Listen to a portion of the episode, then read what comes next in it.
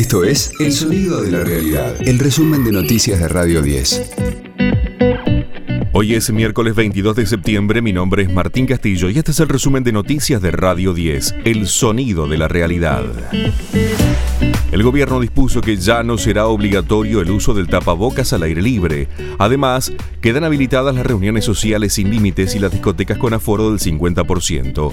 A partir del 1 de octubre comenzarán a abrirse las fronteras y volverá el público a los estadios de fútbol. El haber mínimo llegará a 33 mil pesos en febrero. El incremento será en tres tramos, del 9% en septiembre, 4% en octubre y otro 3% al segundo mes del año 2022.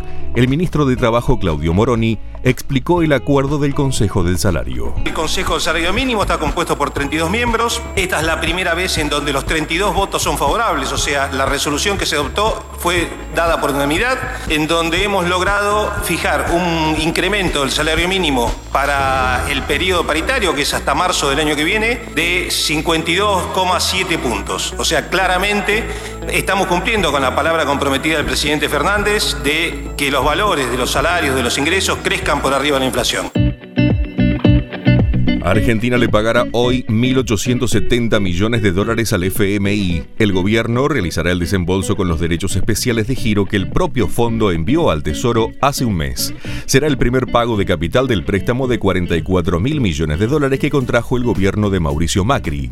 Ante la Asamblea General de las Naciones Unidas, Alberto Fernández cuestionó aquel polémico crédito. Argentina ha sido sometido a un endeudamiento tóxico e irresponsable con el Fondo Monetario Internacional. Los recursos aprobados en esta deuda insostenible fueron de 57 mil millones de dólares, el equivalente a todo lo que el organismo desembolsó en los años de la pandemia a 85 países del mundo. No hay ninguna racionalidad técnica, ni lógica ética, ni sensibilidad política que pueda justificar semejante aberración. Lo más grave aún es que gran parte de esos recursos suministrados a la Argentina han sido fugados del país por una apertura irresponsable de la cuenta de capital. De lunes a viernes, desde las 15, escucha a Juan Di Natale. Segunda dosis. En las tardes de Radio 10. Pepín Rodríguez Simón se defendió en el Parla Sur con la teoría de la persecución política. El ex operador judicial de Macri evitó responder sobre su causa penal y admitió que no consiguió el estatus de refugiado en Uruguay. Ahora espera en Montevideo que la justicia uruguaya determine si debe ser extraditado a la República Argentina. Boca busca un lugar en semifinales de la Copa Argentina. Juega con Patronato a partir de las 21.30 en el Estadio Único Madre de Ciudades de Santiago del Estero.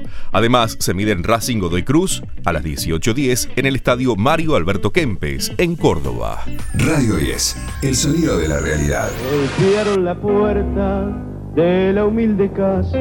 El Mundial de Tango le rindió homenaje a Diego Armando Maradona. Y el pibe corriendo. El escenario en el Parque Centenario reunió a más de 20 artistas para recordar al mejor futbolista de todos los tiempos. Mamita, mamita, se acercó gritando. Se escucharon versiones tangueras de canciones como La mano de Dios de Rodrigo o La vida tómbola de Manu Chao y el instrumental El gol del siglo compuesto para la ocasión por el bandoneonista Gabriel Gabriel Merlino. Mamita querida, ganaré dinero. Tampoco faltaron los clásicos que el propio Diego cantó tantas veces como El sueño del pibe o Cucucita. Argentino, que tengo más tiro que el gran Bernabé. Este fue el diario del miércoles 22 de septiembre de Radio 10, El sonido de la realidad.